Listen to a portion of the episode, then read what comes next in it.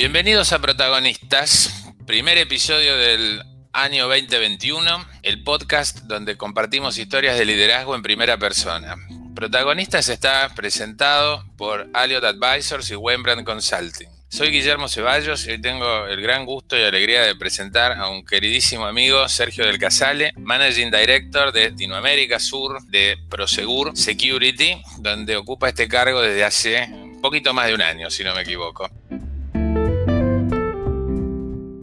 Bienvenido, Sergio, ¿cómo estás? ¿Qué tal, Guille? Tantos años. Acá andamos, te cuento, hace dos meses que estoy en la posición nueva, hace un año que estoy en la compañía. Cumple un año mañana. Bien, bueno, te mandaré un saludo por LinkedIn entonces para que para no cortar, sacarte tiempo. Este, bueno, con Sergio nos conocemos hace veintitantos años, no sé cuántos exactamente, principio de los 90. 92 exactamente, creo. Fuiste mi primer jefe formal, no sé si, eso se puede decir, porque toda mi historia anterior era en trabajos informales. mi primer jefe formal en una compañía formal. Sí, bueno, está hablando, Sergio está hablando de Unilever, que empezamos en, la división de productos personales. Bueno, y tenía una, tenías una frase de cabecera que, a mí me sacaba de quicio, que era del Casale Solution Provider, cada vez que venías con algo hecho. Bueno, esa, era la marca de Sergio en esa época, que tenía 22, 23 años, así que... Pero bueno, sigue siendo proveedor de soluciones ahora, pero lo vamos a ver en un rato eso. Este, contanos un poco, por favor, cómo estás hoy, cómo llegaste aquí, qué, camino hiciste rápidamente, porque no, es un, no son biografías, este, si no llamaría biografías, sino protagonistas, pero para que más o menos tengan un, perfil en, dos minutos. minutos. Mira, primero algo que creo que, lo, hablamos siempre, dije, es que yo soy psicólogo, y hay mucha gente que, se sorprende cuando ve mi currículum y, ve que soy psicólogo, y creo que si tengo que resumir un poco mi carrera, lo que hace es... Eh, denotar la importancia de las personas en las organizaciones, ¿no? Eh, entré en recursos humanos y trabajé en recursos humanos en Unilever, en, Pepsi, en Kimberly, Unilever y Kimberly con Guille, o sea, que nos conocemos bastante, uno de los que quería que yo siga en recursos humanos, por eso en algún momento me fui y entré en DHL en el área de operaciones. Y la verdad que eso fue un cambio interesantísimo. Yo tenía ganas de hacer otra cosa y, y operaciones es el camino ideal para estar en contacto con la gente, pero también meterte no cerca del negocio como está recursos humanos, sino en el negocio directamente. Entonces, creo que fue el gran cambio de mi carrera.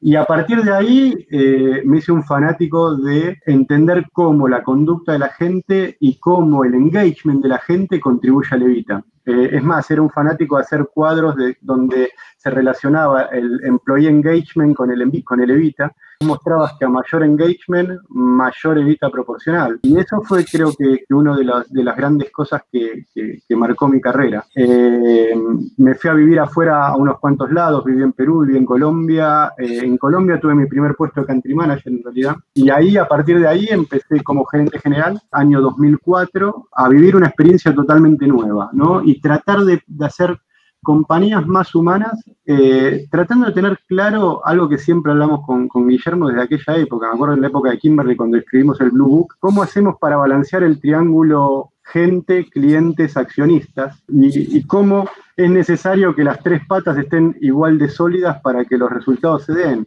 Y, eso siempre lo hablamos, si vos descuidas al accionista, los resultados no son sustentables, si descuidas al empleado tampoco, y menos si descuidas al cliente.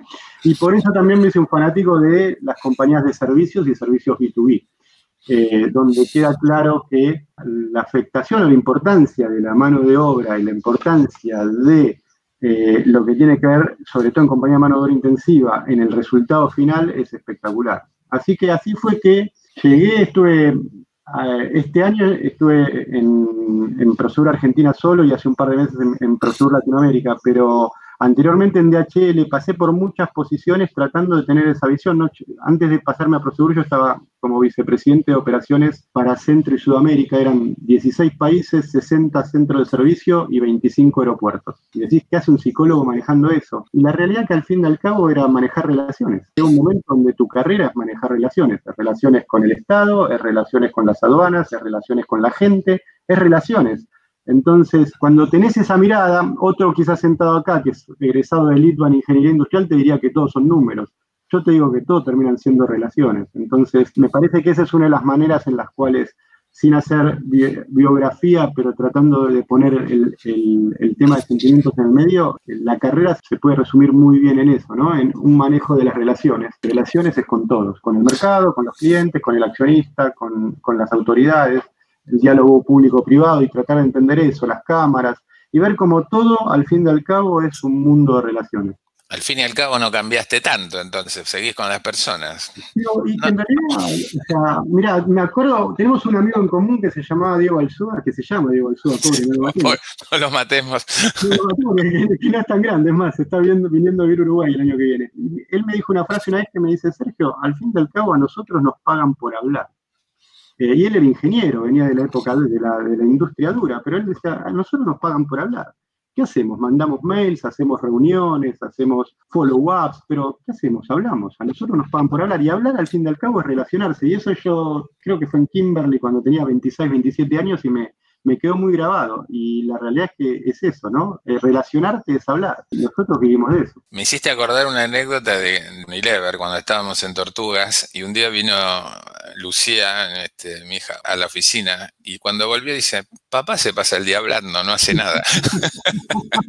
qué difícil explicar a nuestros hijos de qué trabajamos. Sí, es muy difícil, sí, sí. Después te voy a contar una anécdota de uno de mis socios, pero para que se quede con el interés la gente. Pero decía su padre que un consultor, el hijo de, uno de mis socios dice que, que es Luis Ruoco, porque está escuchando esta conversación mientras la grabamos, el, hijo dijo de él que era un médico de empresas, un consultor era un médico de empresa. Así que vos ves que las, las visiones de los hijos son siempre, son siempre mucho más simples y mucho más efectivas. ¿no?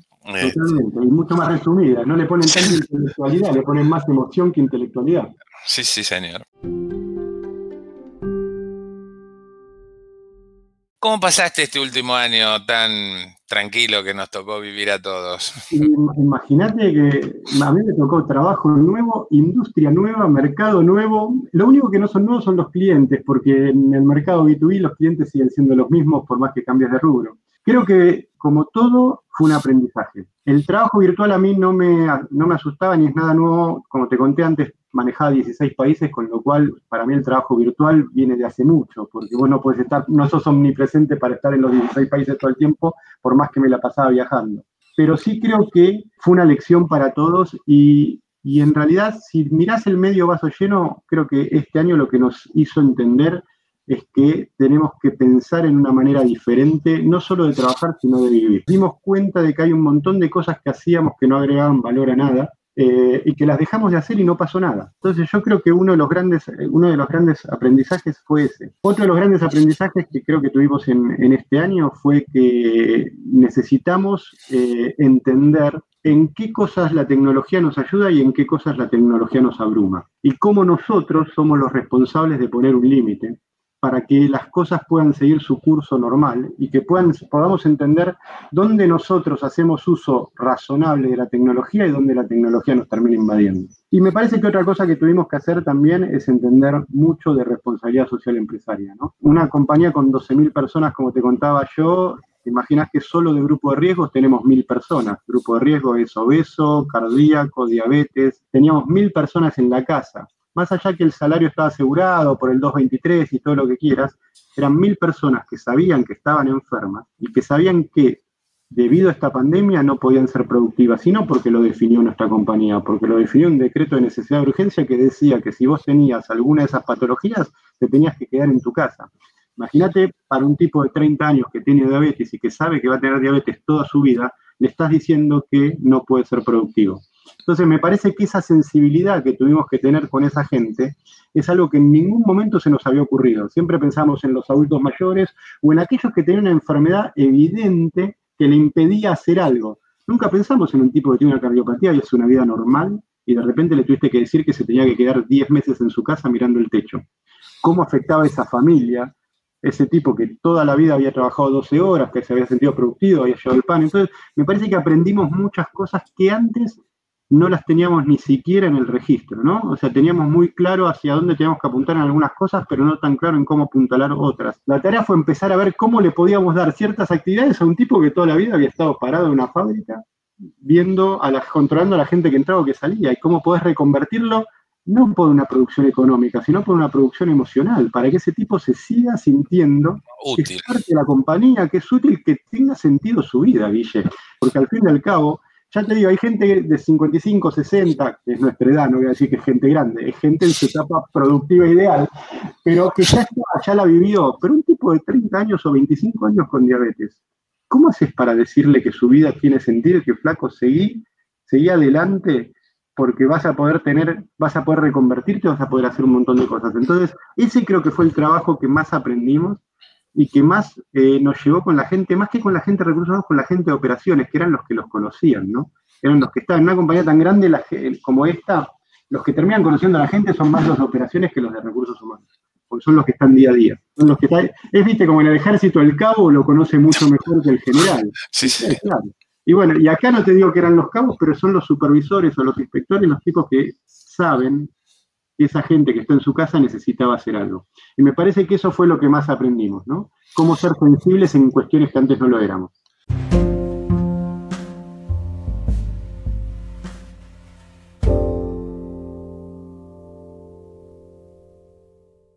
Para un rol de liderazgo, ¿qué, ¿Qué nueva habilidad crees que es necesaria después de lo, que hemos pasado en este 2020?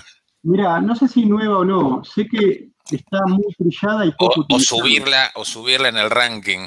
Y es la empatía. Yo creo que, poder hacerte poner, no hay mucha ciencia en el liderazgo. O sea, podemos, podemos ponerle toda la ciencia que querramos y podemos ponerle todos los libros que querramos, pero todo se resume en ponerte en los zapatos del otro y poder entender lo que sufre un tipo que se quedó en la casa porque no, lo permitieron, porque no le permitieron trabajar. Y creo que, si vos me preguntás en, qué habilidad nueva, yo creo que este año estuvimos muy ocupados en temas como cobranzas, porque si no cobras quebrabas, porque a todos se nos cayeron objetivos, se nos cayeron, se nos cayó facturación. Entonces estuvimos muy pendientes de la caja, sentarnos arriba de la caja, bla, bla, bla. Y yo creo que, lo, fundamental fue, en términos de inteligencia emocional, ver cómo podías combinar las artes hard con los, artes, con los artes soft, ¿no? En el arte hard vos no podías descuidarte un día de que el DCO te suba, porque un día de DCO, una compañía factura tanto, es un desastre.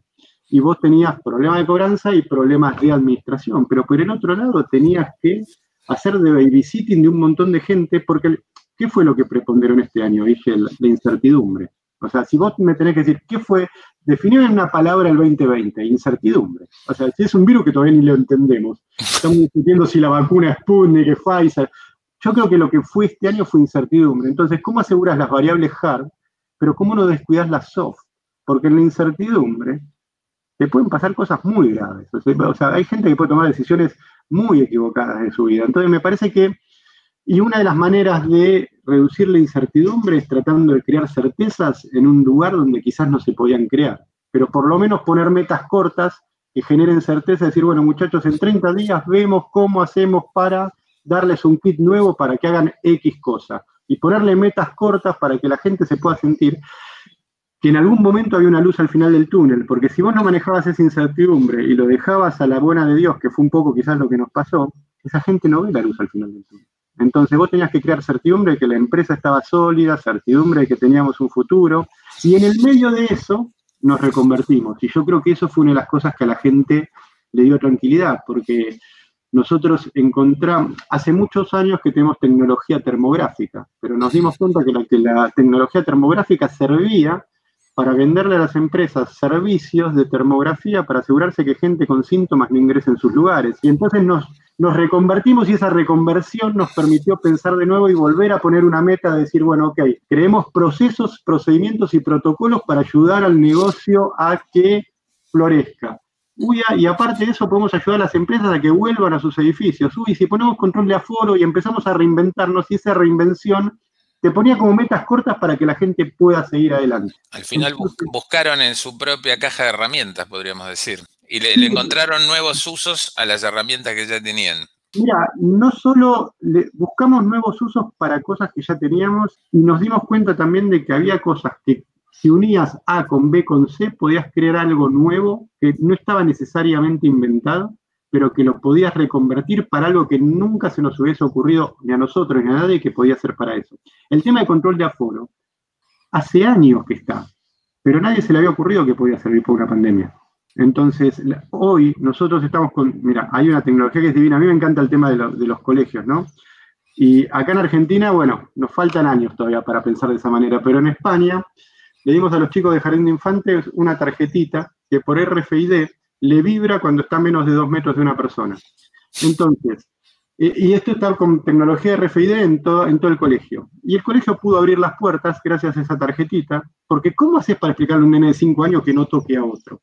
Entonces lo convertís en un juego. Y creamos, o sea, Prosegur creando juegos. ¿Viste? Una compañía de vigilancia, tipos armados, camiones de blindaje, enseñando lúdicamente a cómo no tener contacto con el otro. Entonces, estas cosas jamás se nos hubiesen ocurrido. Jamás se nos hubiesen ocurrido. El grupo de, investigación y desarrollo, muy metido en la necesidad y muy en esta incertidumbre, tratando de ver cómo colaborábamos con la incertidumbre, logramos generar ciertas certidumbres para que la gente se sienta más cómoda en lugares donde no se hubiese sentido cómoda.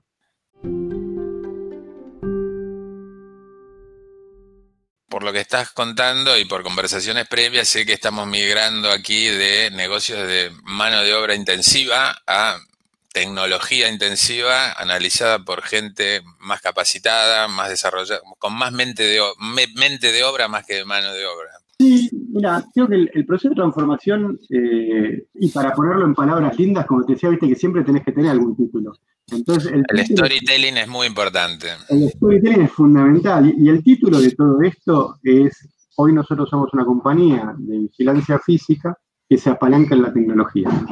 Y nosotros estamos creando un mercado nuevo y ese mercado nuevo es como la tecnología va a ser la compañía, va a ser una compañía tecnológica que va a tener mano de obra calificada para poder interpretar esa tecnología. Entonces vamos de vigilancia física como negocio central a una compañía de tecnología apalancada en la, mano de obra. Y, esto tiene que ver con, la, con, un proceso sumamente excitante, porque vos le estás poniendo una palabra que vos me dijiste hace muchos años, vos le estás poniendo empleabilidad a la gente. Ya no importa si va a avanzar en Proseguro o la va a avanzar en cualquier lado. Pero una persona que hasta se podía autodefinir como un portero, estaba en la puerta de un banco, cuidando que la gente entre en la sucursal, tomando temperatura, vos lo entrenás en, analytics de video, vos lo entrenás en interpretación, eh, lo, lo entrenás en manejo de PC y lo sentás frente a un monitor para que interprete los analytics. Entonces, vos le creaste empleabilidad a esa persona. Vos le generaste un conocimiento que antes no tenía que le va a permitir trabajar o en una compañía de seguridad o en cualquier otra compañía que tenga acceso a la tecnología. Entonces, esa reconversión, al fin y al cabo, lo que hace es, te permite tener eh, un negocio sustentable que de otra manera no sería sustentable.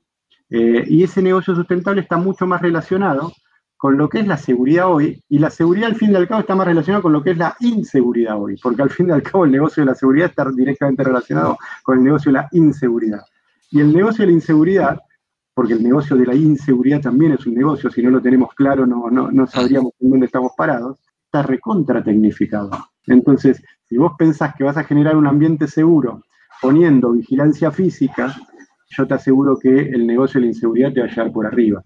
Entonces nosotros, el propósito de Prosegur es generemos un mundo más seguro. Y para generar ese mundo más seguro tiene que estar basado en la tecnología, no hay mucha vuelta que darle.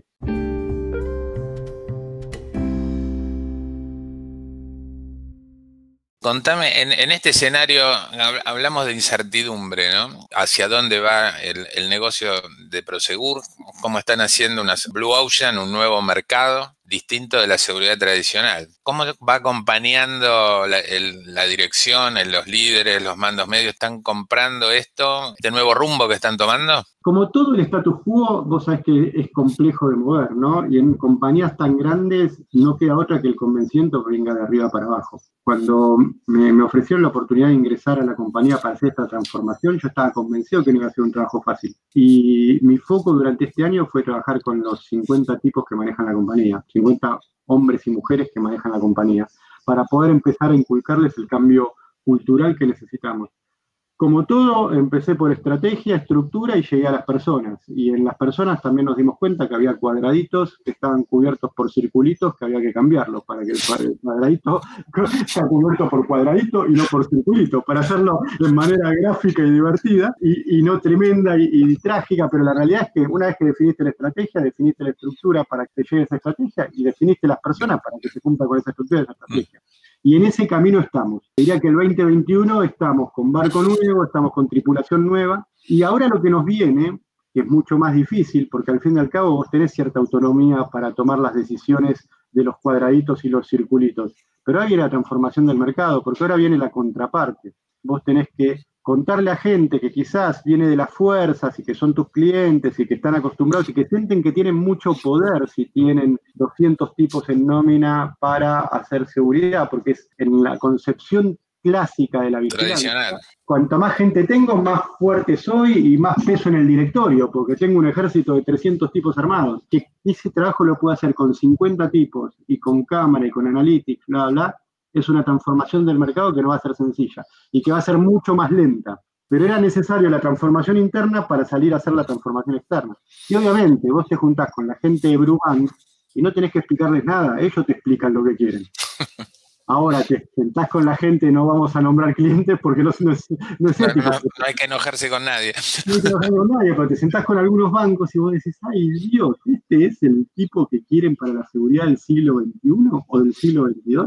Entonces, eh, creo que ahora se viene la transformación del mercado, ¿no? Donde vos, por eso te decía que juega un rol clave el CFO ahora. El tipo de compras está acostumbrado a comprar de la misma manera que compró siempre. Y el usuario está acostumbrado a hacer seguridad de la manera que lo hizo siempre. Y les viene dando resultados. Porque la realidad es que no hay grandes incidentes de seguridad en las empresas. En el negocio B2B estamos hablando. Entonces vas al CFO y vas al, al, al CISO, al, al Chief Information Officer, que es el tipo que, que tiene una visión diferente. O sea, gente que antes nunca intervino en el negocio de la seguridad ahora está interviniendo, porque el de tecnología es fundamental, el CFO, es, fundamental. Y entonces empezás a tener nuevos contactos y armás tu mapa de poder y antes ibas a tomar un café con solo tu contacto de seguridad y ahora te juntás con otros y tenés otro tipo de conversación. Tenés conversaciones de CAPEX, tenés conversaciones de cosas que antes en seguridad decías, ¿para qué necesito CAPEX? No, no, no, el CAPEX es más importante que el vigilador y la renovación tecnológica es más importante. Entonces, son charlas diferentes, para lo cual necesitas un ámbito más profesionalizado. Nosotros empezamos profesionalizando el interior, pero tenemos que empezar a profesionalizar el mercado.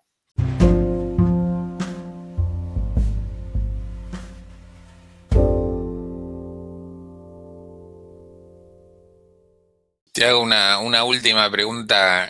Negocio de la ciberseguridad, ¿cómo estamos ahí? Mira, nosotros tenemos una división. Prosegur tiene cuatro unidades de negocio, eh, que todas reportan en forma independiente España. Como te conté, yo soy Prosegur Security, que es B2B. Está Prosegur Alarmas, que es la que puedes llegar a tener en tu casa. Está Prosegur Cash, que es transportes de valores. Y está Cybersecurity o Crypto, eh, que es la, división en la cual nosotros hacemos ciberseguridad. Eh, es el mismo concepto que te decía antes. Hoy la ciberseguridad está totalmente subestimada. Hasta que te pasan los ataques de telecom o te pasan los ataques que, se empezaron a ver, eh, sobre todo con el tema del home office ¿no? y las conexiones remotas. Y hay un montón de cosas que no estamos tan acostumbrados y cuando la PC se nos pone un poco lenta porque nos pusieron algún firewall, empezamos a decir, sáquenme esto que quiero hacerlo más rápido, o conectate con VPN o no te conectes con VPN. Ciberseguridad es el futuro. O sea, si vos me preguntás cuál de las cuatro divisiones de Prosegur tiene más futuro, hoy es la más chica y recién empieza, pero sin duda que en algún momento quiero ir a trabajar a Cybersecurity, porque eso es el futuro. Eh, es el futuro porque va a estar atravesado por todas las otras compañías yo dentro de lo que le ofrezco de seguridad electrónica a los bancos, les ofrezco cybersecurity soy un canal de venta de ellos. ¿Por qué? Porque no tiene sentido la seguridad física o la seguridad electrónica si no le pongo un paraguas de cybersecurity. Entonces, me parece que hoy es, un tema que está subestimado y que está como solo relacionado al CISO de las compañías, y me parece que es un tema de SEOs, no de CISOs.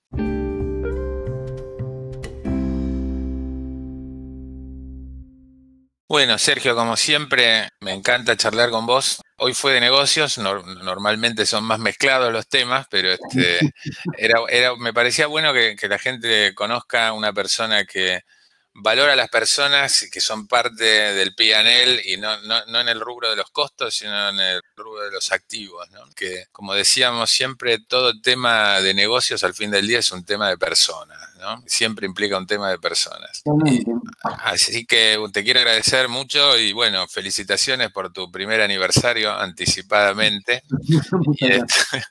y, bueno, y seguimos hablando en el futuro de estos temas y, de otros que, seguramente a los oyentes les van a interesar muchísimo. Bueno, muchísimas gracias, Guillermo. Estamos en contacto. Esto ha sido todo por hoy. No se pierdan el próximo episodio donde continuaremos conociendo los protagonistas de esta época tan desafiante para el mundo de las organizaciones, los negocios y por supuesto para las personas.